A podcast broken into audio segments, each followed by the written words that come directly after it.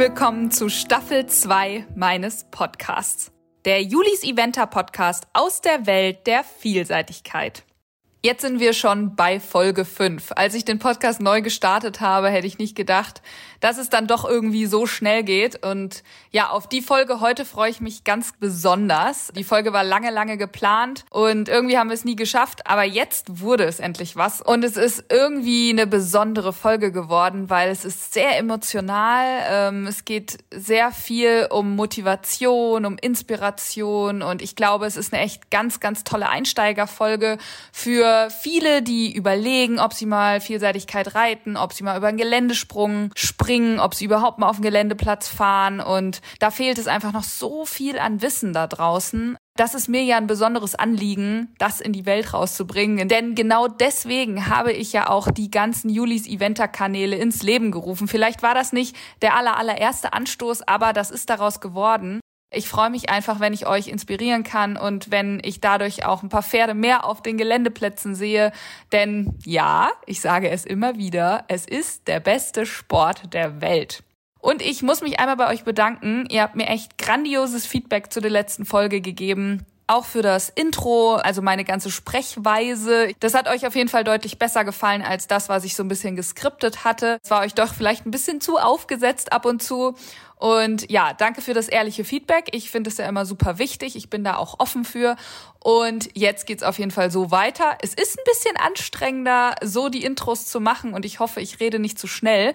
So, einmal ganz kurz zu mir. Ich weiß, die, die jetzt schon ganz lange hören, die denken sich, oh Gott, sie kann sich doch nicht jedes Mal vorstellen. Aber ich glaube halt, dass auch viele mal nur einzelne Folgen hören und dann will ich halt nicht, dass die nicht wissen, wer hier labert. Julis Eventer ist eigentlich ein Pseudonym für meinen richtigen Namen, Juliane. Und das kam daher, dass ich halt aus der Welt der Vielseitigkeit erzählen wollte, aus meiner Welt, von meinen Pferden, von meinem Reiten. Und eigentlich fehlt deswegen die Hälfte. Also Julis Eventer Pferde oder Julis Eventer Welt oder Julis Eventer Erlebnisse. So, aber ich habe gedacht, ich mache einfach ein Gesamtes da draus und deswegen heißt es Julis Eventer.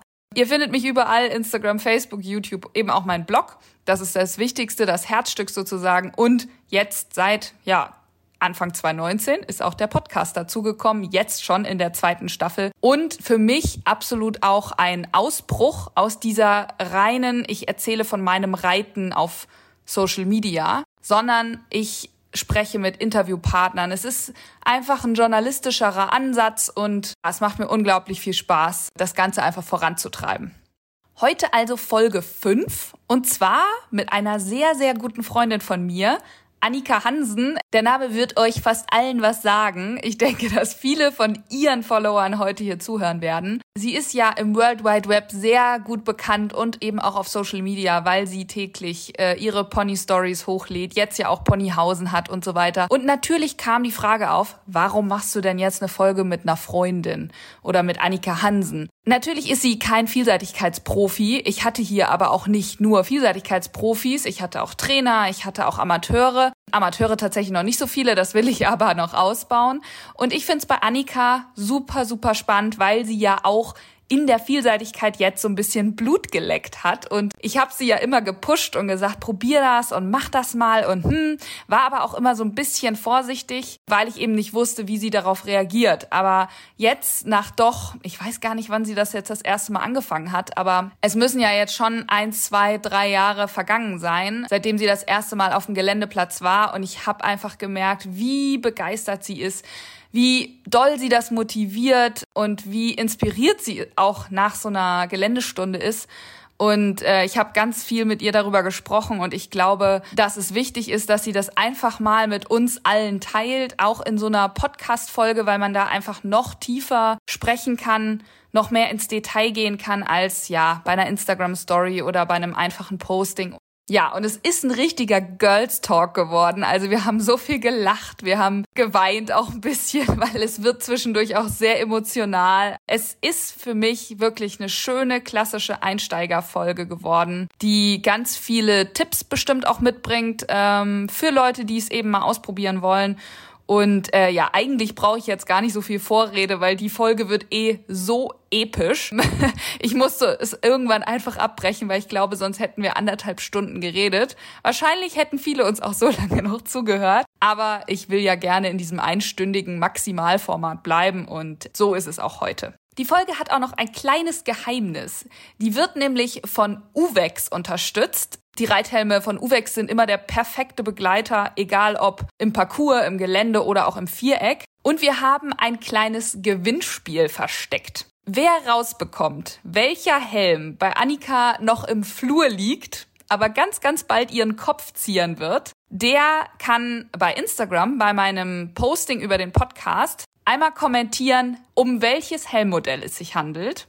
Und dann kommt ihr quasi in den Lostopf. Also etwas komplizierteres Gewinnspiel heute. Ihr müsst dafür natürlich auch die Folge hören, denn ich werde jetzt nicht verraten, wann wir das sagen. Ihr müsst ein bisschen aufpassen. Aber ich freue mich sehr, dass Uwex das Ganze unterstützt. Und natürlich ist es immer so ein Mix zwischen einem Sponsoring der Podcast-Folge und der Community. Ich habe ja auch ein kleines PayPal-Konto eingerichtet. Auch da, wenn euch die Folge gefallen hat, podcast at julis-eventer.de könnt ihr gerne egal welchen Betrag irgendwie dalassen. Auch über einen Euro freue ich mich sehr, weil es ist immer eine sehr große Wertschätzung, wenn die Community das Ganze auch sozusagen mitträgt. Jetzt ist aber genug geredet. Ich wünsche euch ganz, ganz viel Spaß bei der Folge und hoffe, sie gefällt euch.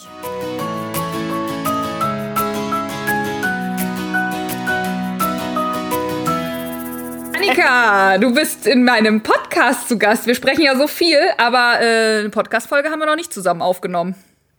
Aber wahnsinnig schön, dass wir es endlich tun. Wobei wahrscheinlich wird sich das nicht viel anders anfühlen, als wenn wir sonst telefonieren. Das tun wir ja durchaus relativ äh, fast jeden Tag. Aber ich freue mich. Hallo im Podcast oder sowas. Was ist da eigentlich als guter Gast? Das frage ich mich eh immer. Schön, sehr, dass ich da sein darf. Sehr gut. Natürlich geht es, und darum hast du ja auch gebeten, dass wir ein Thema haben, über das wir sprechen und nicht hier nur die ganze Zeit rumquatschen. Natürlich geht es in meinem Podcast ja um die Vielseitigkeit. Und die erste Frage, die ich an dich habe, wusstest du mit dem Begriff Vielseitigkeit denn schon immer was anzufangen? Jein. Also tatsächlich kannte ich immer schon den Begriff Military. Das war immer so ein bisschen für mich die Verrückten, die durch den Busch fliegen. Und ich habe irgendwann vor ewigen Jahren gefühlt mal eine Sendung für damals Reit-TV fürs Fernsehen moderiert. Und da war ich mit denen auf so einem Vielseitigkeitsturnier. Und ich glaube, ich würde jetzt heute so schätzen, das war circa A, und die sind da drüber gesprungen und ich habe mir nur an den Kopf gepackt und mir gedacht, ei, ei, ei, da muss man schon richtig einen für am Helm haben. Also das waren meine Berührungspunkte und dann hatte ich lange, lange, lange gar nichts damit zu tun, bis du plötzlich irgendwann in meinem Leben auftauchtest und mir davon erzähltest, dass du das tust. Und ich dachte mir, oh Gott, noch so eine Verrückte. Und ja, irgendwann durfte ich dann ja auch mal über den ersten Baumstamm. Was fandst du denn spannend an der Idee, mal selber Gelände zu reiten? Naja, eigentlich fand ich daran gar nichts spannend. Ich fand das eigentlich ziemlich lebensmüde, um ganz ehrlich zu sein. Ich habe das natürlich bei dir auf dem Account so ein bisschen verfolgt und wir haben uns darüber ja auch viel ausgetauscht. Und mich hat schon irgendwie fasziniert, dass man so das Gefühl hatte, Pferd und Reiter sind ein echtes Team. Und ich war bis dato ja eigentlich immer nur im Springsattel und im Dressursattel unterwegs und war jetzt auch nicht immer unbedingt der allermutigste Reiter im Parcours. Und irgendwie so diese besondere Verbindung, die hat mich halt fasziniert, weil dann habe ich auch mal ein bisschen hier geguckt und ein bisschen da geschaut. Und man hatte immer irgendwie das Gefühl, okay, Pferd und Reiter arbeiten irgendwie zusammen. Das geht nur als Team, das geht nicht mit drücken, quetschen, bitten, hoffen, sondern das geht irgendwie nur, wenn man wirklich vernünftig trainiert, vernünftig miteinander funktioniert. Und da ich ja durchaus auch im Parcours und äh, über Sprünge immer mal wieder so den einen oder anderen Tiefpunkt hatte, weil ich glaubte, es geht gar nichts mehr und dann hat mir mein Kopf mal wieder im Weg gestanden und so kam es tatsächlich, dass ich dann da irgendwann, wahrscheinlich war das so ein bisschen Verzweiflung, gesagt habe, na ja, dann springe ich jetzt mal über so einen Baum. Das ist ja eigentlich eine lustige Geschichte, weil äh, Brandon damals mit dabei war und der gesagt hat, ja, mach doch einfach mal, vielleicht macht dir das mehr Spaß als über Hindernisse. Genau, das wäre meine nächste Frage gewesen. Super, Wer oder, oder ja, ja, als ob wir uns abgesprochen hätten. Nee, also wer oder was hat dich dazu veranlasst, über den ersten Baumstamm zu springen? Brandon. Genau. Brandon Schäfer-Gerau heißt er ja äh, komplett. Und den habe ich in Warendorf kennengelernt, beziehungsweise ich glaube, den habe ich vorher schon mal kennengelernt. Auf jeden Fall ähm, war ich für vier Tage bei der FN und wir durften da in Warendorf dann auch Lehrgang reiten und so weiter. Und ich bin gesprungen und habe mal wieder irgendwelche Themen in meinem Köpfchen gehabt und das ging alles nicht so. Und ich war dann irgendwie ziemlich frustriert und er meinte dann zu mir, komm, weißt du was, wir gehen einfach ausreiten und machen ein bisschen Spaß. Und ich fand das super, habe mein Cantolino gesattelt und dann sind wir wirklich ausreiten gegangen. Es war super nett, sind da durchs Wasser galoppiert und plötzlich hat das wieder so richtig Spaß gemacht, weil ich bin einfach manchmal so verkopft und dann macht mir nichts mehr Freude, weil ich denke, ich muss jetzt und das muss besser gehen und ich muss besser reiten und ich muss perfekter sein. Und dieser Ausritt hat mir mega gut getan. Es war einfach super entspannt, es ging nicht um Leistung, es ging nicht um Gutsein. Und ich fand es einfach super cool, weil er reitet ja über so echte Hindernisse und nicht so in kleinen Klassen wie ich. Und er war so super lustig und lässig und es lag halt irgendwo da dieser Baum im Weg rum. Und ich habe da halt so hingeschielt und meinte, hm, ja, ist hier ein Baum. Und er so, ja, mach doch einfach, wenn du Bock drauf hast. Und ich so, ja, ich kann jetzt nicht einfach da drüber reiten. Was heutzutage muss ich da selber ein bisschen drüber schmunzeln, weil es war wirklich ein kleines Bäumchen. Aber es war für mich wirklich aufregend. Und er war so, doch, doch, mach mal. Und dann bin ich da drüber und ich habe wirklich gedacht, okay, wow, das ist Olympia. Ich hatte so einen Spaß und bin ein paar Mal über diesen Baum geritten und dann stand da noch so eine kleine Hecke, da bin ich dann auch noch drüber gesprungen und Kanto ist jetzt ja nun wirklich auch ein Pferd, der das mal alles irgendwie so einfach macht und total cool ist und witzigerweise hatte ich auch das Gefühl, dass Brandon mega Spaß hatte, weil ich war einfach der glücklichste Mensch auf dieser Erde, habe so Blut geleckt und ja, dann habe ich direkt am nächsten Tag beim Herrn Osthold mal äh, ein Training gebucht und bin dann rüber zu ihm geritten auf sein Gelände von der Bundeswehr. Das ging schnell mit dem Blutlecken bei dir. Ich weiß noch, ja, wie wir... ein Baum. ja, ein ein du Baum weißt vielleicht noch, wie wir telefoniert haben, oder? Ja. Ich hab dir das... Ja. Du warst der glücklichste Mensch der Welt. Ja. Und dann bin ich am nächsten Tag zu Andreas Osthold geritten, der mir das schon länger mal angeboten hatte. Und ich so, du, ich hab das jetzt drauf, hier, ich kann drei Bäume, los geht's. Und das war einfach mega cool. Er hat dann wirklich so ganz, ganz unten mit mir angefangen und den Sitz erklärt und hat irgendwie spannenderweise, obwohl es für mich immer noch in Anführungsstrichen gefährlicher wirkte, alles so sicher, so safe, so von der Basis an erklärt, dass ich mich mega, mega sicher gefühlt habe.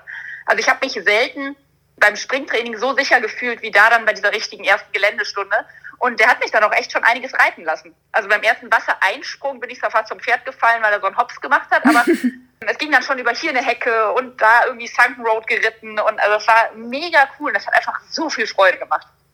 Gab es denn da bei diesem allerersten Training irgendwie so ein Aha-Erlebnis? Das Aha-Erlebnis war, hör mal auf zu zuppeln, hör mal auf zu denken, stell dich mal in die Bügel und galoppier mal. Und ich in meinem Verkopften und wo ist mein Fuß und wo ist meine Hand und wohin muss ich eigentlich schauen? Und er so, ey, hier, da ist der Platz, Galopp. Und ich so, ja, Galopp, ja, Galopp. Und das war halt mega cool, weil er dieses komplette Kaputtdenken irgendwie bei mir geschafft hat zu zerstören und einfach immer nur gesagt hat, du galoppierst, du bestimmst irgendwie den Galopp und den Weg und den Rest macht das Pferd. So springen muss der alleine. Und Du kannst ihn da nicht drüber tragen, du kannst nicht, du kannst das nicht alles kontrollieren und dieses Gefühl, so wow, ich bin vielleicht nicht für alles hier verantwortlich, dass wir lebend vom Platz runterkommen, das war, das war echt ein schöner Moment. Und es hat einfach, es hat unfassbar viel Spaß gemacht. Also ich habe einfach, also das hört man vielleicht auch, weil so rückblickend, ich bin immer noch aufgeregt. Ich Es bin jetzt auch einfach- ganz aufgeregt. Es, es war einfach echt ein Aha-Erlebnis, vor allem, weil mir das halt auch nie jemand zugetraut hätte.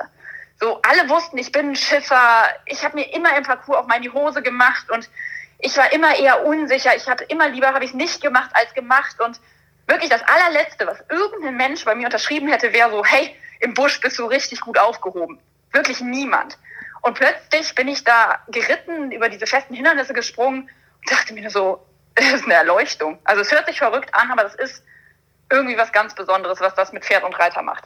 Man muss allerdings an dieser Stelle auch dazu sagen, dass Andreas Ostold ein wirklich hervorragender Trainer ist. Gerade, finde ich, für solche Anfänge. Ja, und ich erzähle jetzt noch einen kleinen Fun Fact. Andreas Osthold ist ja auch ein Schnacker. Lieber Andreas, wenn du das hörst, du darfst das ruhig hören. Ja, komm. Also man kann mit dem echt auch einen lustigen Abend haben und wir haben am Chio auch schon echt witzige Tage erlebt und Drehs erlebt, die lustig waren und der hat immer einen Spruch auf den Lippen.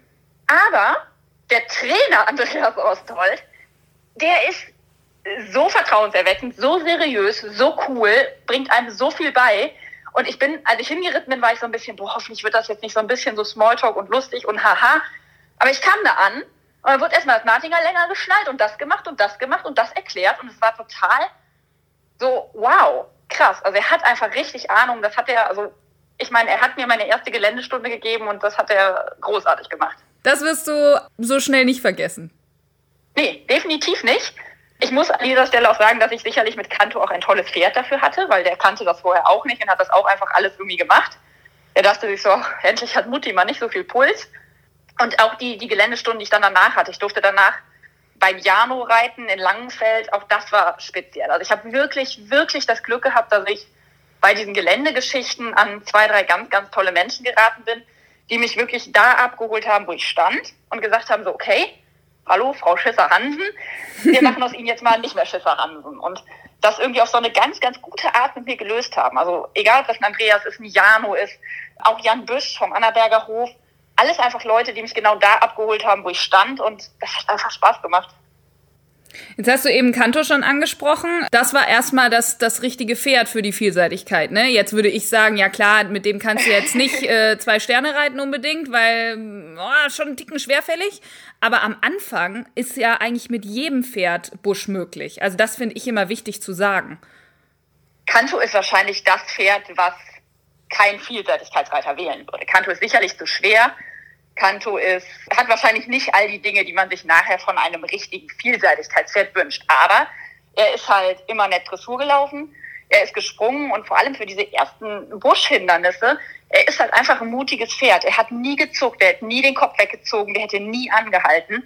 Der wäre zur Not, hätte der, wäre da durchgesprungen und hätte mich sicher auf die andere Seite gebracht. Und gerade dieses Vertrauen und das, das Gefühl zu haben, so, hey, ich, ich kann das mit ihm, das war besonders. Und hat mir dann final, glaube ich, auch die Möglichkeit gegeben, nachdem er dann ja leider verletzt war, ähm, auf Kobe zu switchen, meine neue Stute, weil die kannte das nicht so und für die war das jetzt auch nicht so selbstverständlich. Genau, das wollte ich gerade sagen. So, wahrscheinlich hat er dir auch die Möglichkeit eröffnet, weil ich weiß nicht, ob du mit Kobe wirklich den allerersten Baumstamm so geritten wärst. Also es ist immer gut, wenn man einen hat, mit dem man es schon mal gemacht hat, der ein bisschen sicherer ist und wenn man dann ein unsichereres Pferd hat, dass man dann selbst auch wieder ein bisschen Sicherheit mitbringen kann. Also bei Kobi war es halt so, als ich die bekommen habe, die ist sicherlich schon mal ein paar Mal Turnier gelaufen und kannte den Parcours. Die kannte aber sonst einfach verdammt wenig. Also ich weiß noch, als ich das erste Mal mit ihr an der Hand im Wald war, da war wirklich jeder Baumstamm ein Endgegner. Also ich habe an der Hand mit ihr da Übungen gemacht und erklärt und getan, wo manche vielleicht auch drüber lachen mögen. Aber ich musste dir im Endeffekt jeden Baum erklären und sagen so, hey, das ist ein Baum, das ist ein Freund, der gibt ein Leckerli. Also ich habe immer nachher Sorge gehabt, dass die irgendwann in der Prüfung mal von einem Baum anhält und daran riecht und sagt, hey, du gibst doch Leckerlis. Also das war wirklich, da mussten wir ganz, ganz, ganz unten anfangen. Aber ich hatte halt durch Kanto so ein bisschen den Mut, dass das schon gehen wird. Und es geht ja auch. Ja, das mit Kobi hat ja auch ganz gut geklappt bisher. Ja. hast du denn so nach diesen ersten Geländetrainings mit Kanto, hast du dann gedacht, ja, jetzt nenne ich gleich mal eine E-Vielseitigkeit? Oder wie ging das weiter? Naja, du verschweigst jetzt die ungefähr 37 Telefonate, die wir auf dem Weg dahin geführt haben. Wir haben ja viel telefoniert. Ich habe dich ja jedes Mal angerufen, quietschend, habe gesagt, ich bin wieder ein Baum gesprungen. ja, ich habe dann tatsächlich irgendwann eine E-Vielseitigkeit genannt und äh, ich wusste, E-Dressur ist kein Thema, ich wusste auch, ein E-Springen ist kein Thema. Und ich wusste bei Kanto viel, viel mehr, als ich jetzt heute bei Kobi dann weiß oder wusste, das wird er schon machen. Also vielleicht nimmt er einen Sprung mit und tritt einen kaputt, aber wir kommen lebend ins Ziel. Vielleicht mit Zeitfehlern, aber es wird, also ich hatte einfach überhaupt keine Sorge und leider Gottes hat er sich dann ja einen Fesselträger verletzt und ja, eine Woche vorher mussten dann Träume Träume sein und ich habe dann erstmal mein Geländeding so ein bisschen abgehakt. Okay, aber, aber du hast ja dann doch recht schnell wieder angefangen. Mit Kobi, genau. Genau. Also ich ja. habe dann ja, ich habe dann ja, Kobi kam dann ja zu mir und das war am Anfang ganz lustig, weil ich hatte dann so ein bisschen Blut geleckt und war auf der Suche nach einem neuen Pferd und ja, dann habe ich mal gedacht, ich kaufe mal ein Vielseitigkeitspferd. Das ist natürlich eigentlich, ich weiß, da hast du damals schon drüber gelacht. Das ist natürlich im Endeffekt das, was du als Amateur gar nicht unbedingt brauchst. Also sicherlich für den hohen Sport mag das alles stimmen, aber wenn du als Amateur sagen wir mal, E, A, Busch reiten möchtest, du brauchst einfach ein Pferd, was nett Dressur läuft, was rittig ist und was Spaß macht, was ein Kumpel fürs Leben ist und wo du einfach durch den Parcours kommst und was vielleicht nicht bei jedem Baum zuckt. Ja. Das habe ich mit Kobi dann nicht so ganz gekauft, weil sie hat bei jedem Baum gezuckt. Aber sie war halt von Anfang an super ehrlich, super aufgeschlossen, super neugierig. Und ich weiß noch, du hast das ja alles so ein bisschen miterlebt, so das erste Wasser, der erste Graben, das war halt alles so, oh, macht sie es, macht sie es nicht. Und ich muss sagen, nachdem so einmal das Grundvertrauen bei ihr da war, hat sie halt wirklich alles einfach irgendwie gemacht. Mal mit einem zu großen Satz und mal mit einem Zucken und mal mit einem Zögern. Aber das mit ihr dann im Prinzip, nachdem Kanto mir so das erste Vertrauen gegeben hat, so komplett eigentlich anzufangen, so wirklich vom ersten Wasser, von, vom ersten Schritt über den Graben, das ist ein ganz, ganz schönes, tolles Gefühl. Wie hast du dir das denn selber also dann so erarbeitet? Weil ich kann mir vorstellen, oder wir haben das Thema eben schon oft gehabt, es ist ja schwer, wenn man jetzt eben nicht aus dieser Vielseitigkeitswelt kommt, so wie ich, ähm, oder andere, die, sag ich mal, familiär so aufgewachsen sind, dann weiß man ja erstmal nicht so richtig, wie man sich so Dinge erarbeitet. Und du hast ja auch keinen festen, festen Trainer immer gehabt. Wie hast du das gemacht? Mich Im Endeffekt hatte ich gar keine Ahnung. ähm, also ich habe halt, hab halt viel mit dir gesprochen, ich habe versucht viel zu lesen. Ich habe äh, tatsächlich auch relativ viele Videos geguckt und man versucht sich halt irgendwie so ein bisschen so einen, so einen Weg anzueignen. Gerade wenn man, also wenn man Anfänger ist, wenn man einfach in dem Bereich sich nicht zu Hause fühlt. Man muss ja irgendwie so ein bisschen die Fühler ausstrecken und einfach schauen, okay, was passt für mich, was passt fürs Pferd. Es gibt halt wahnsinnig viele Dinge, die das beeinflussen und ich finde es wahnsinnig schwer oder also habe ich schwer gefunden und finde es immer noch schwer, mich davon so ein bisschen frei zu machen. Mhm. Ähm, es muss nicht jeder Lehrgang gut sein, es muss nicht jeder Trainer gut sein, es muss nicht jedes Video gut sein, was man irgendwie sich anschaut. Man muss halt für sich gucken, was funktioniert, weil im Endeffekt hast du irgendwie dann nachher den Wunsch, Turnier zu reiten und musst halt irgendwie lebend äh, über diese Strecke kommen. Und es funktioniert einfach nicht alles, was für jeden funktioniert. Und ich glaube, gerade in der Vielseitigkeit ist es nochmal individueller, was man braucht, um da mit Herz und Mut und ja, gesund im Ziel anzukommen. Was findest du denn beim Thema Sicherheit? Also ich meine, da sind wir ja jetzt gerade wichtig. Also was hat dir Sicherheit gegeben für so eine erste Strecke? Das ist total spannend, weil die Reaktion der Leute war ganz viel, boah, du bist doch ein Parcoursenschisser, wie kannst du es plötzlich im Busch?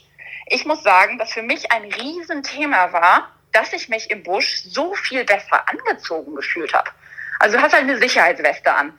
Und alleine, dass man sich mit so einer Sicherheitsweste und vielleicht sogar mit dem Airbag auf diesem Pferd festschnallt, hat mir irgendwie so viel Sicherheit gegeben. Also und sei es nur von dieser Attitude so, ich bin dick eingepackt, das geht schon gut.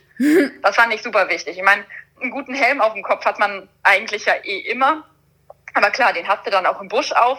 Und generell, ich fand es wahnsinnig cool, dass die Rangehensweise der Trainer halt so langsam ist. Also das im Kombi mit einer guten Ausrüstung hat mir irgendwie das Gefühl gegeben, we will survive. Jetzt hast du ja schon angesprochen eben, alle haben gesagt, du bist ein Schisser im Parcours, wie machst du das im Gelände? Ich glaube tatsächlich, dass viele sich nicht über ihren ersten Baumstamm trauen, weil sie Angst haben. Ja, und ich finde das super schlimm. Ich glaube nicht mal, weil sie sich nicht trauen. Ich glaube, weil die Leute denen das ausreden. Ich glaube, weil es in ganz vielen Reitstellen so ist, dass die Vielseitigkeitsreiter als Spinner angesehen werden. Ja, die können ja nichts richtig, die machen alles so ein bisschen.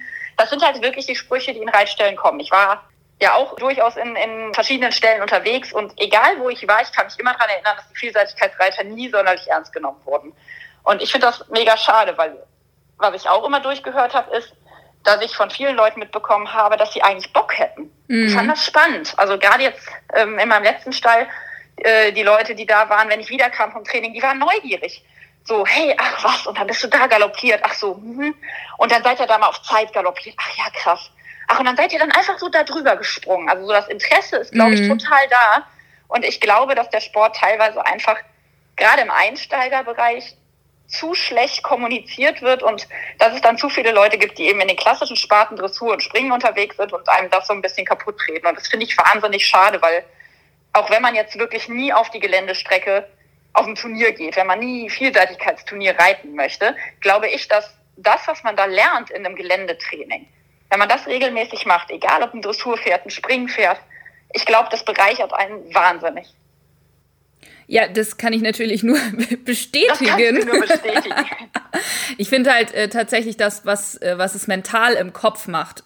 Egal, ob du jetzt über ein kleines Baumstämmchen von 30 Zentimetern springst oder ob über, keine Ahnung, Meter 50 Tisch. Das ist völlig. Das werde ich nicht. Äh, ja. Aber es macht was mit einem im Kopf und es macht auch was mit den Pferden. Die Pferde werden mutiger Mutig, und selbstbewusster ja. und so. Kannst du bei deiner Stute ja auch nur bestätigen. Absolut. Also sie hat halt irgendwann so einen, so einen Klick gehabt und hat verstanden, worum es geht, ne? Das hat sie am Anfang gar nicht. Am Anfang hat das wirklich so, äh, ja, da vorne steht sowas, da gehe ich nicht hin. Ja. Also auch unser erstes, erstes Turnier war ja so ein bisschen, also ich war ja die ahnungsloseste der Ahnungslosen. ich meine, ich musste plötzlich in so eine Startbox und los ging die Party. Ich hatte vorher noch nie eine Startbox gesehen. Und dann bin ich über den ersten Baumstamm drüber und danach dachte ich mir, Ingrid, wir kommen. Ja gut, dann hatte ich an der 2 Steher, dann hatte ich an der 3 Steher und äh, an der 5 sind wir ausgeschieden. Aber im Endeffekt das Gefühl, was du generell bekommst und was du, was du mit dem Pferd hast, das ist so speziell. Und irgendwann macht es eben beim Pferd Klick. Und das habe ich gesehen, wie schnell sie das innerhalb von einer Saison entwickelt hat, von drei Steher bis zu fünf, hinzu, boah, da steht was.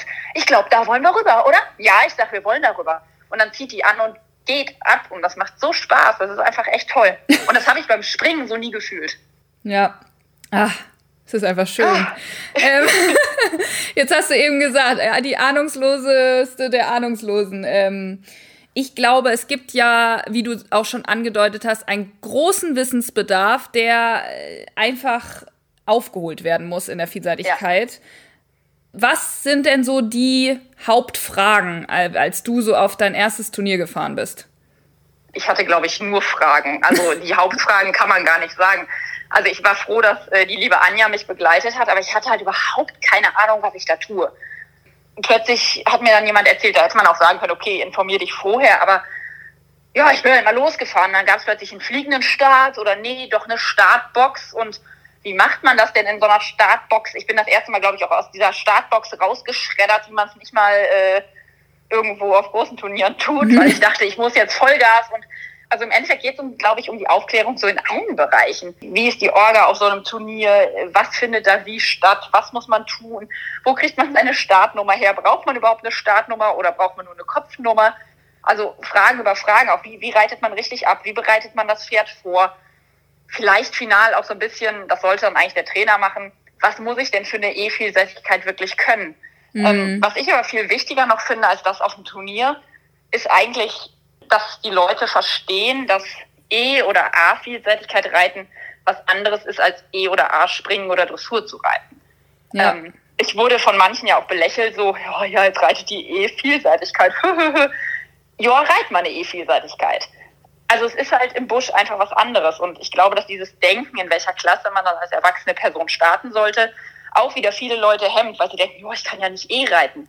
So, ja doch, du kannst sogar einen Geländereiterwettbewerb einfach mal reiten, weil wenn du das noch nie gemacht hast, ist das echt sicher, wenn du das tust. Ja. Und ich meine, du wirst bestätigen können, dass ein A-Busch halt was anderes ist als ein A-Spring. Absolut. Ich bin eigentlich der Meinung, dass es wichtig ist, dass man sich sicher fühlt, weil auf dem Turnier ist immer erstmal alles anders.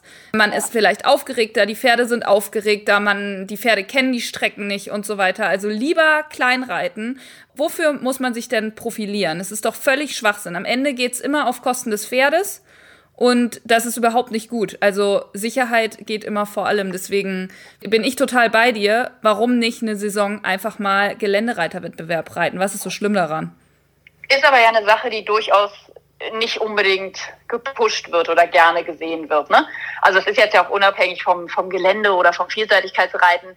Ja. So generell ist ja dieses Denken von Amateuren, ja, du fängst halt an, dann reizt du E, dann reizt du A. Ja. Generell als Erwachsener solltest du nicht unter A reiten. Und dann reizt du L. Und wenn du L mal zweimal also angekommen bist im Ziel, dann reitest du immer M. Und eigentlich wollen wir alle S reiten, wo ich immer Auf jeden so, Fall. Also, weißt du, was ich meine? Das ja. ist ja oft so dieses, immer nächste Saison, nächste Klasse, nächste Saison, nächste Klasse. Na, wenn das so ist, reite ich in zehn Jahren Chio. Und das reite ich garantiert nicht. also außer meine Stadionrunde da alleine. Aber ähm, das ist einfach ein Anspruchsdenken, wo ich denke, so jeder soll doch das reiten, was ihm glücklich macht, was ihm Freude macht. So, und vielleicht werde ich, ich bin, ich, ich habe echt viele Schleifen irgendwie im L-Springen gesammelt mit Wölbchen damals. Ob ich wirklich noch mal erfolgreich L-Springen reite, I don't know. Wird man sehen. Hätte ich Bock drauf? Muss aber vieles passen, vieles zusammenspielen. Ich würde auch super gerne mal lebend durch ein M-Springen kommen. Kobi hat sicherlich das Potenzial. Mache ich das? Werde ich das machen? Wird man sehen. Aber so generell dieses Anspruchdenken, ja, du hast mal zwei Schleifen am Kopf gehabt, nächste Klasse. Es gibt ja auch einfach ein Ende vom Vermögen, wo man sagt, das Pferd kann die nächste Klasse nicht erreichen. Und genauso gibt es halt auch beim Menschen, und sei es vielleicht vom Kopf her, von den Blockaden her, whatever, auch, finde ich, ein Ende vom Vermögen, wo man sagt, das traut man sich noch zu oder das möchte man sich noch zutrauen. Und ich finde es so wahnsinnig schade, dass man sich dann schämen muss, dass man eben einfach vielleicht nur A oder nur L-Springen reitet und dann sofort dieser Neidfaktor kommt, ja, du willst ja nur in der guten Klasse dann deine Schleifen sammeln. Ja, aber vielleicht hat auch jemand echt Spaß daran, einfach A-Springen zu reiten. Und wenn er das gut macht, soll er doch Schleifen sammeln. Also er wird mir nichts wegnehmen, wenn ich auch gut reite. Ja. Ich hatte tatsächlich auch ein Schlüsselerlebnis letztes Jahr irgendwann, weil ich ja auch gerne mal drei Sterne reiten will. Und wir waren dann irgendwo auf einem Zwei-Sterne-Turnier und guckten uns so mit einem Auge so die drei Sterne an. Und dann dachte ich so mhm. bei ein paar Sprüngen so, äh, weiß ich nicht, weiß ich nicht. Und dann sagte meine Mama, und das war so im, Kon also im Kontext einfach gut und es passt jetzt gerade, wir müssen das halt auch nicht. Also ich muss das nicht reiten. Es genau. ist auch geil, zwei Sterne zu reiten, geile Turniere zu reiten, tolle Strecken zu erleben, ins Ausland zu fahren. Es gibt so viele unterschiedliche Turniere, wo man wieder was Neues sieht, wieder neue Sprünge ja. hat und so weiter. Man muss nicht immer das nächste erreichen. Man muss auch erstmal, also ich finde, in der Vielseitigkeit ist es noch viel wichtiger als im Springen, mhm. weil im Springen am Ende hast du halt fünf um, aber es passiert halt nichts. Wenn du mhm. in der Vielseitigkeit gegen Sprünge reitest, wo du nicht safe bist und wo das Pferd unsicher wird, dann wird es halt wirklich gefährlich. Und das möchte ich hier in dem Podcast auch nicht verschweigen. Ich meine, es ist hier so ein bisschen so eine Einsteigerfolge mit dir. Aber es ist halt wichtig, sich sicher zu fühlen und gut zu fühlen ja. dabei. Und dann, ja, besser. Auch, dass der klein. Trainer das unterstützt, ne? Also genau. das ist ja auch so eine Sache. Es gibt, ich denke, jeder wird das kennen. In der Dressur mag das noch sein, wenn der mich dann pusht, ich soll äh, Piaf Passage reiten, wo ich das nicht kann. Ja, dann denke ich mir, was ein Spinner und reite halt Trab. Ähm, aber ja, ist ja so. Also und ein Trainer im Springen, der einen pusht, ist schon gefährlich genug. Und das richte ich jetzt einfach wirklich mal an die Zuhörer. Wenn ihr damit anfangen möchtet und euch bei einem Trainer nicht wohlfühlt, weil der zu schnell macht, zu viel will, weil der generell viel mehr will, als ihr möchtet, sagt nein, steigt vom Pferd ab und fahrt nach Hause. Also ich habe das schon zweimal in meinem Leben gemacht, habe mich damit wahnsinnig unbeliebt gemacht. I don't care das war mir zu viel. Mein Kopf hat gesagt, nee, mein Herz hat gesagt, nee, mein Pferd hat gesagt, nee. Und dann bin ich nach Hause gefahren. Und ich glaube, dass das ganz, ganz wichtig ist, dass man da auf sich hört und dass man jemanden an seiner Seite hat, der einen da ausbildet. Gerade wenn man spät anfängt mit dem ganzen Spaß, dass man einfach jemanden hat, der diesen Schritt langsam geht. Und wenn es so ist, dass man ein ganzes Jahr lang nur über Baumstämme trabt, wenn ihr dabei ein fettes, fettes Grinsen im Gesicht habt, eurem Pferd geht's gut und ihr fahrt nach Hause und ruft eure Juliane an und sagt so, hey Juliane, ich bin über Baumstämme getrabt, dann habt ihr alles richtig gemacht. Viel cooler, als irgendwo hinzufahren, zu stürzen, immer wieder zu stürzen, das Pferd zu verprellen. So, weil, sagen wir mal ganz ehrlich, also ich rede jetzt mal von mir und den Leuten, die spät damit anfangen, wir reiten halt alle keine Olympia mehr. So, also soll das vor allem Freude machen. ja, also ich reite mein privates Olympia, aber das soll echt Freude machen und wenn das halt in der E-Vielseitigkeit stattfindet, mein Gott, dann reite ich halt mein Leben lang E-Vielseitigkeit. Das kann ich vielleicht auch noch, wenn ich 74 bin.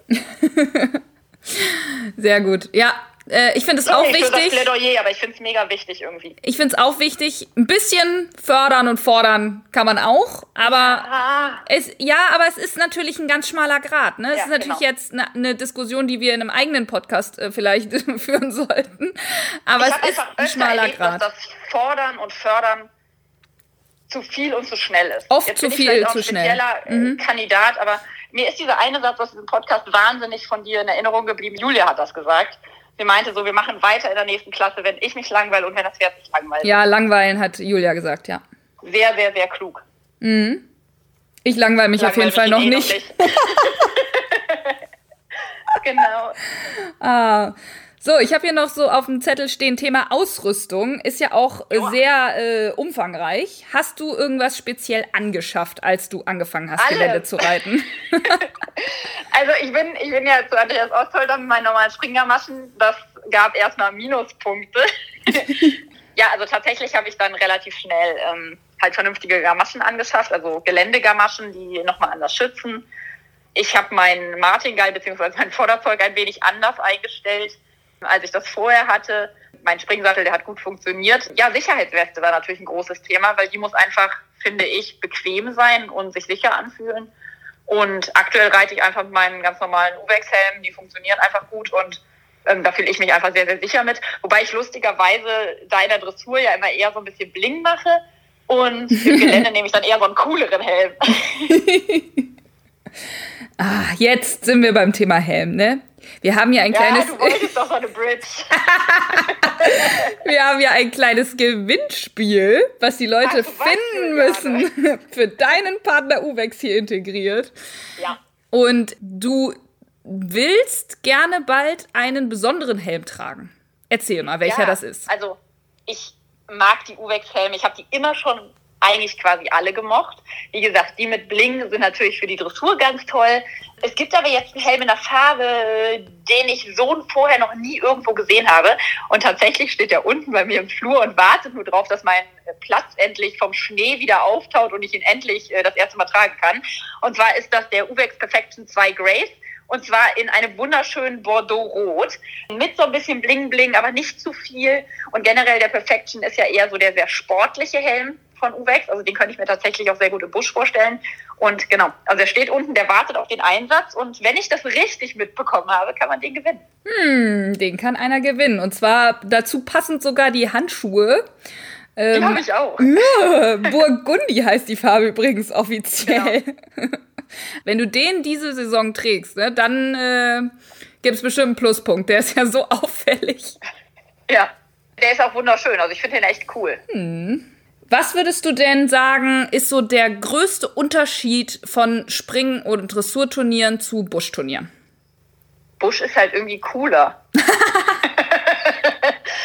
ich habe von Anfang an bei den Buschturnieren und beim Abgehen des Geländes und so weiter das Gefühl gehabt, ich kann jeden alles fragen. Ähm, also Dressur ist ja manchmal wirklich so, jeder guckt dem anderen auf die Finger und hofft einfach nur, dass das Pferd hier einen Taktfehler hat und da. Beim Springen werden manchmal die Stangen runtergeguckt. Ich möchte jetzt wirklich nicht sagen, dass jeder Geländereiter dem anderen oder jeder Vielseitigkeitsreiter dem anderen alles gönnt. Das ist wahrscheinlich, wäre das sehr naiv und kurzsichtig. Aber generell ist das schon ein besonderes Flair. Man hat das Gefühl, dass jeder es wirklich jedem gönnt, wenn er ins Ziel kommt und vor allem die Leistung anerkennt.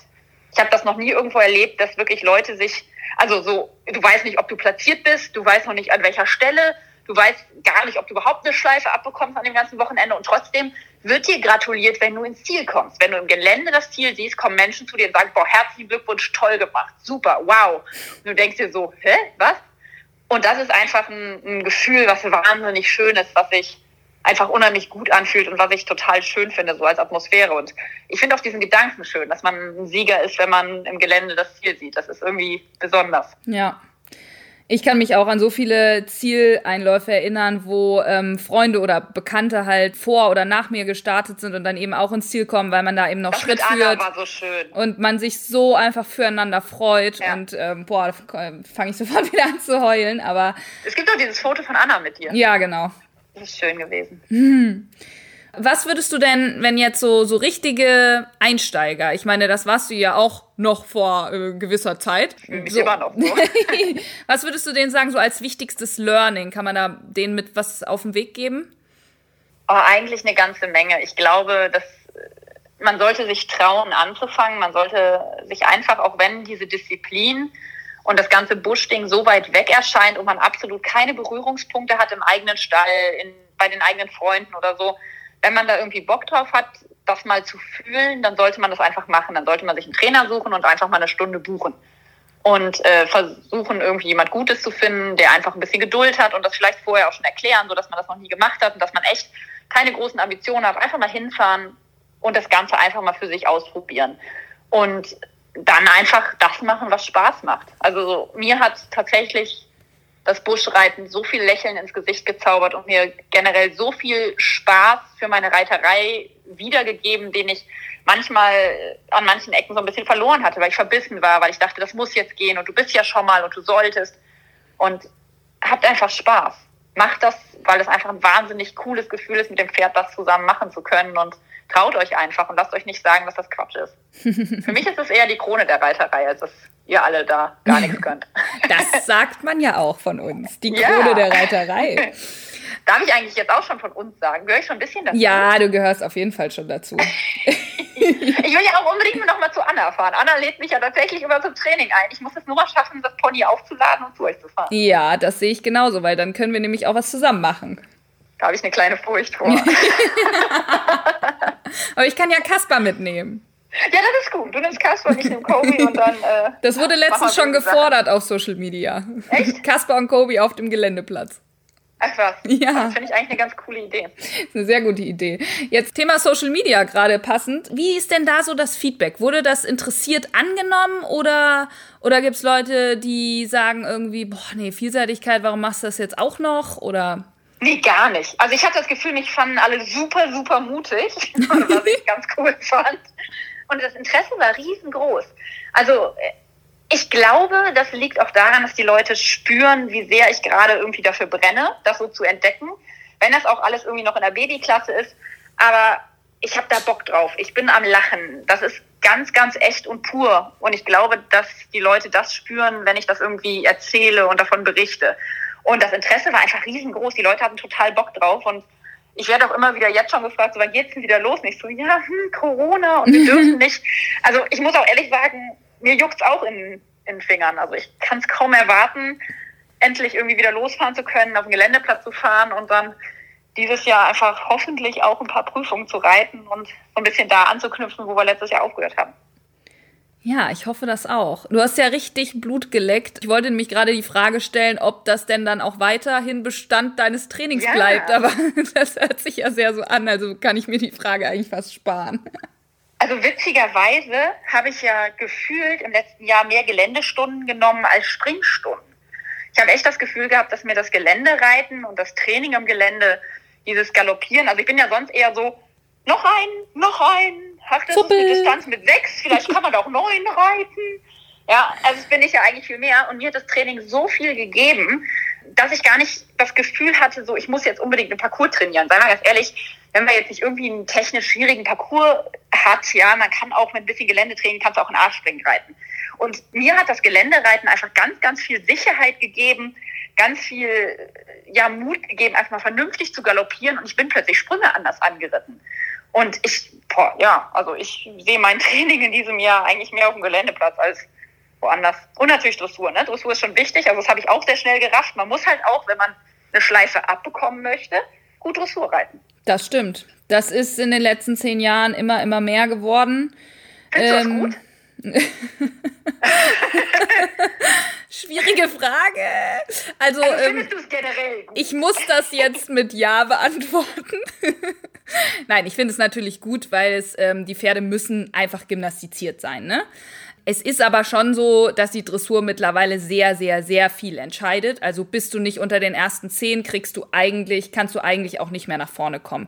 Früher, ja, also ganz früher, ich sag mal vor 15, 20 Jahren war das halt schon so, dass da völlig andere Pferde mitgelaufen sind, die teilweise ähm, echt schlecht Dressur liefen, trotzdem geile Geländepferde waren und teilweise auch Prüfungen gewinnen konnten, einfach nur, weil ja. sie so gut Gelände gelaufen sind. Das ja. ist heute halt nicht mehr möglich. Du kannst nicht, wenn du ein Pferd hast, wo du 25. bist nach Dressur, da kannst du nicht mehr gewinnen. Also das ist eigentlich ausgeschlossen. Das ja. ist also irgendwie ein bisschen schade, aber irgendwie auch gut, weil natürlich die Pferde, die dressurmäßig gut gearbeitet sind, meistens auch rittiger und dadurch kannst du besser Ecken reiten oder schmale technische Sachen kannst du meistens mit dressurmäßig gut gymnastizierten Pferden einfach besser reiten. Aber man hat schon schwer. Also ich äh, arbeite ja seit fünf Jahren wirklich beständig an meiner Dressur und es wird auch besser und besser, aber es ist schon hart, also immer unter die ersten zehn zu kommen bei einem, bei einem guten Starterfeld ist schon, da musst du schon echt was aufs Parkett legen. Mhm. Ich finde es aber gerade in den kleinen Klassen halt total schön, weil, sagen wir mal ehrlich, irgendwie durch den E-Parcours zu schreddern und dann final sicherlich auch mit manchen Pferden, die das einfach machen durch ein E-Gelände, ja. ist eine Sache. Ich finde die Kombi von du musst dann aber auch eine gute Dressur geritten sein, finde ich einfach irgendwie richtig. Ob das nachher in den höheren Klassen noch so bewertet werden sollte oder nicht, sei mal dahingestellt, da will ich mir gar kein Urteil erlauben. Aber ich finde das super schön. Also die Schleife, die wir äh, da auch schon sammeln konnten, die habe ich halt auch unter anderem dank der guten Dressur bekommen. Ja. Weil ich hatte im Gelände Zeitfehler. Wir waren einfach nicht die allerschnellsten und so trotzdem habe ich, äh, konnten wir halt Fünfter werden, weil ich einfach eine Nullrunde im Springen hatte und einfach gut Dressur geritten bin. Und ähm, ich finde es schon schön, wenn das in den kleinen Klassen einfach gefördert wird, dass man sagt, okay, eine Vielseitigkeit ist halt eine Vielseitigkeit und nicht nur Gelände und Gas. Ja, das finde ich auch super wichtig und es ist generell ja immer die Kombi aus allem. Also ja. Meine beste Anekdote ist äh, ein Amerikaner, der mal zu mir gesagt hat, Vielseitigkeit ist the most frustrating sport in the world eigentlich. Und wir mussten so lachen, weil es wirklich, er hat er erzählt, wie mit seinen Kindern, die jedes Wochenende irgendwie auf Vielseitigkeit fahren und jedes Mal ist irgendwas anders. Einmal ist die Dressur schon schlecht, dann kann sie eigentlich direkt nach Hause fahren, weil es überhaupt nicht läuft und du es nicht mehr aufholen kannst.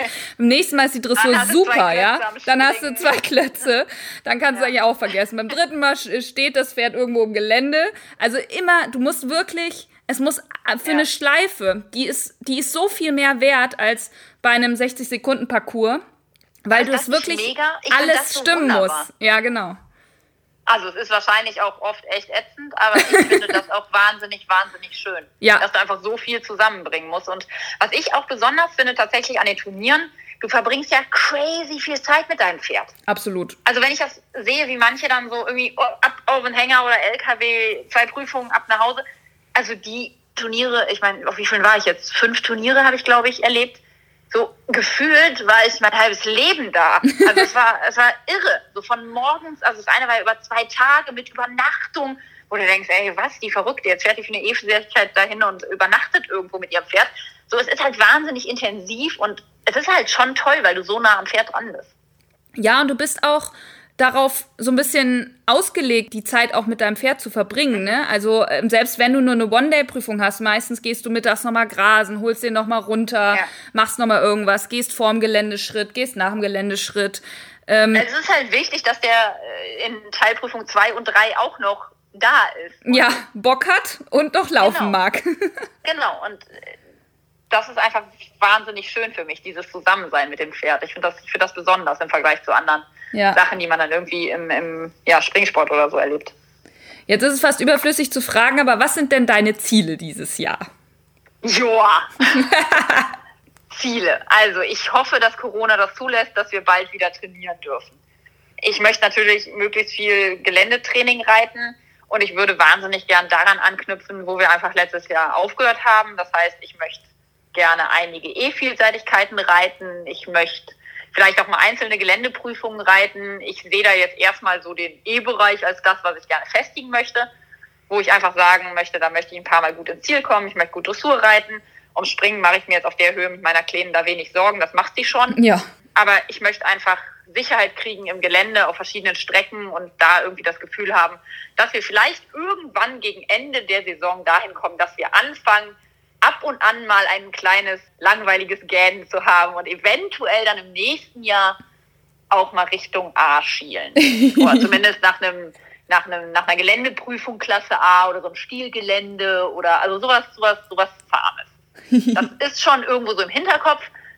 Ob ich das wirklich mache, ob wir das wirklich können, also können wahrscheinlich, also wahrscheinlich kann sie das eher als ich und mein Kopf, aber das wäre schon ja, ich, ich habe das schon irgendwo auf dem Schirm und würde mir das wünschen, aber ich sage mir da tatsächlich auch die ganze Zeit nicht unter Druck setzen und jetzt nicht wieder hohe Ziele damit und weil und weil die Leute sagen, du müsstest.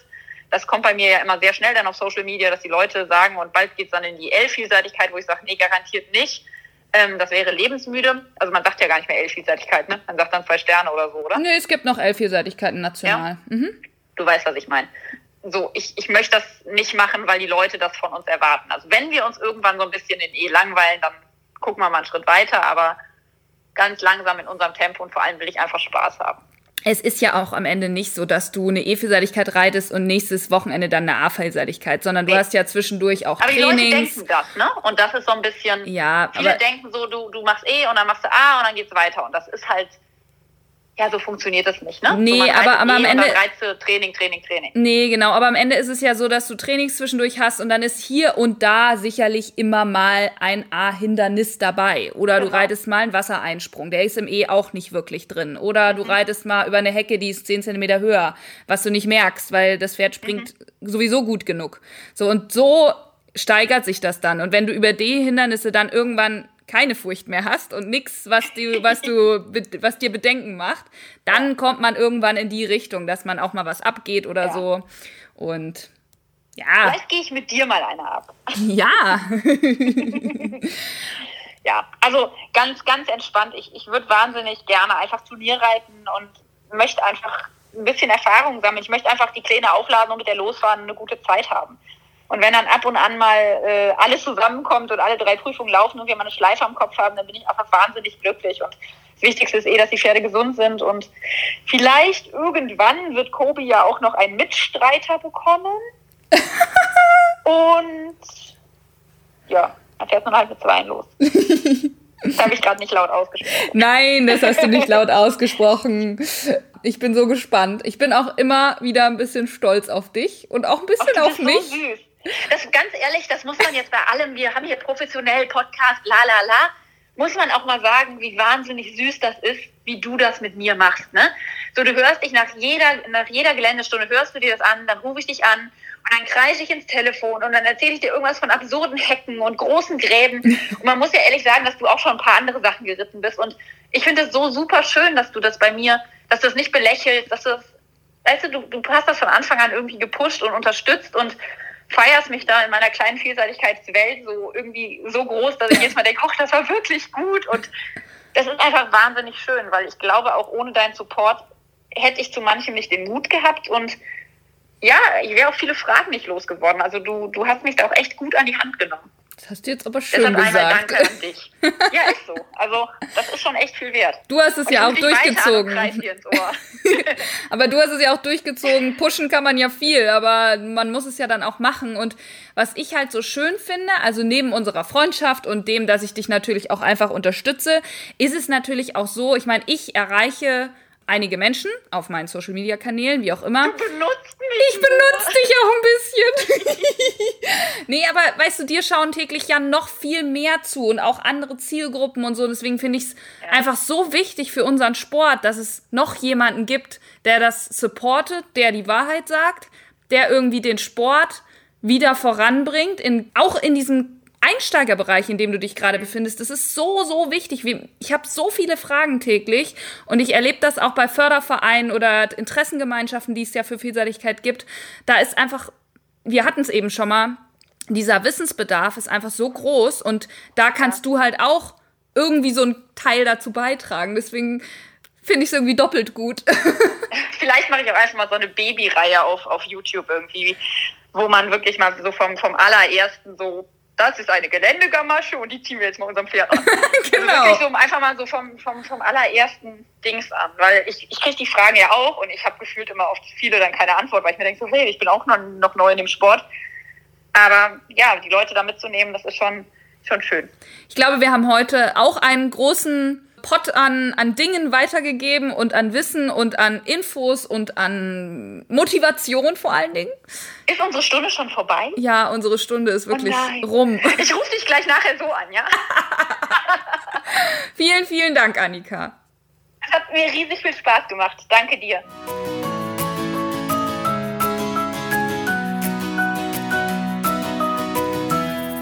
Ich weiß gar nicht so genau, was nach so einer Folge, nach so einem tollen Interview, es war eigentlich gar kein klassisches Interview, aber was mir da noch zu sagen bleibt in so einem Outro. So wie ich es auch gesagt habe, ich freue mich einfach total, dass sie auch das alles angenommen hat, was ich immer mal gesagt habe und dass ich sie gepusht habe, aber dass sie es halt auch macht und dass sie so viel Spaß daran hat. Daran sieht man eigentlich, was die Vielseitigkeit und dieses gesamte mit dem Pferd sein und die Mentalität der Leute und was es eben auch bringt für einen Springparcours, ähm, für die Dressur, für die ganze Motivation hinterm Reiten. Also ich glaube, wie Annika auch schon gesagt hat, es ist halt eben nicht nur gut, wenn ihr jetzt Vielseitigkeitsreiter bis vier Sterne werden wollt sondern das ist halt auch für alles andere gut und die Pferde haben einfach mehr Abwechslung, die werden mutiger und das ist wirklich was, was viele Leute unterschätzen. Die Pferde werden mutiger. Die werden selbstbewusster, weil sie eben deutlich öfter eigene Entscheidungen treffen müssen, weil sie ihre Beine besser sortiert kriegen müssen, weil sie über unterschiedliche Böden laufen, weil sie verschiedene Hindernisse sehen und einschätzen lernen müssen, auch in Zehntelsekunden das ist wirklich total faszinierend. Das ist eigentlich das Faszinierendste an unserem Sport, dass wir diese Geländestrecke ja so oft abgehen und die Pferde das wirklich zum allerersten Mal sehen und in Zehntelsekunden dann entscheiden müssen, mache ich's, mache ich's nicht, vertraue ich dem Reiter, springe ich dahin, auch wenn die gar nichts sehen. Ich meine, gefühlt bin ich auch eine Schallplatte, aber Es macht mir einfach so viel Freude, das in die Welt hinauszutragen. Und wenn euch das interessiert, die Vielseitigkeit an sich, ich kann nur sagen, bei mir auf Instagram läuft gerade meine Julis Vielseitigkeitsthemenwoche. Und da habe ich ganz viele verschiedene Themen. Es gab aber bereits schon zwei Wochen, das kann man eben auch unter dem Hashtag finden. Und da sind auch Themen wie Klassen, wie wird eine Vielseitigkeit eigentlich bewertet, was brauche ich für Ausrüstung. Also so diese wirklichen Einsteiger-Tipps und Tricks sind da relativ ausführlich beschrieben. Natürlich kann ich da jetzt keine riesigen Artikel schreiben, weil es ist nun mal einfach Instagram. Da sind die Zeichen ja sehr begrenzt. Aber trotzdem, ich glaube, das gibt einen ganz guten Überblick und wenn euch das interessiert, guckt einfach bei Instagram bei mir vorbei. Unter dem Hashtag findet ihr eigentlich alle Themen. Das sind jetzt, glaube ich, schon fast 20 Beiträge. Also für den Anfang recht viel zum Stöbern. So, diese Folge wurde ja unterstützt von der Firma Uvex und ich habe mich darüber sehr gefreut. Ihr habt hoffentlich alle gehört, um welchen Helm es sich gehandelt hat. Wenn nicht, also wenn ihr es verpasst habt, dann belohne ich euch jetzt, indem ich es nochmal sage. Ihr seid jetzt am Ende der Folge angekommen. Ich finde, ihr habt euch das verdient. Und es geht um den Uvex Perfection 2 Grace in Burgundy. Und wer das Ganze gewinnt, der kriegt noch die passenden Uvex Some Air Handschuhe dazu in der passenden Farbe natürlich. Und ich bin super gespannt, wie viele mitmachen. Denkt dran, ihr müsst unter dem Posting auf Instagram schreiben als Kommentar und dann kommt ihr in den Lostopf. Ich bin gespannt, wer es dann am Ende gewinnt. Außerdem habe ich ja eingangs erwähnt, dass wenn euch die Folge gefallen hat, könnt ihr auch eine kleine Spende dalassen. Die Podcast-Finanzierung setzt sich ja aus den Sponsoren und der Community zusammen. Ich finde es einfach eine super schöne Idee, dass man das auf der Community aufbaut. Und ich kann es auch wirklich nur in der Taktung weiter produzieren, wenn, sag ich mal, diese Unterstützung auch weiter so da ist. Den Link dazu findet ihr auch überall, vor allen Dingen auf der Podcast-Seite und eben auch bei Instagram. So viel bleibt jetzt gar nicht mehr zu sagen. Wer als nächstes kommt, weiß ich wieder nicht. Äh, vielleicht höre ich jetzt auch einfach mal auf, das immer wieder zu sagen, weil es gar kein wirklicher Teaser ist. Aber ich habe wie immer jede Menge Ideen. Jetzt müssen die Leute nur noch zusagen und wir müssen auch Termine finden, wo wir die Podcast-Folgen aufnehmen können. Aber es ist ja immer nicht ganz so einfach. Die, die Reiter haben ja auch immer was zu tun mit ihren Pferden. Bis dahin hört fleißig die neuen Folgen, teilt sie auch gerne mit euren Freunden und verlinkt mich zum Beispiel. Also vor allen Dingen diese Folge sollten wir einfach in die Welt hinaustragen, weil ich glaube, die Motivation kann halt super viele erreichen. Ansonsten stay tuned und bleibt gesund.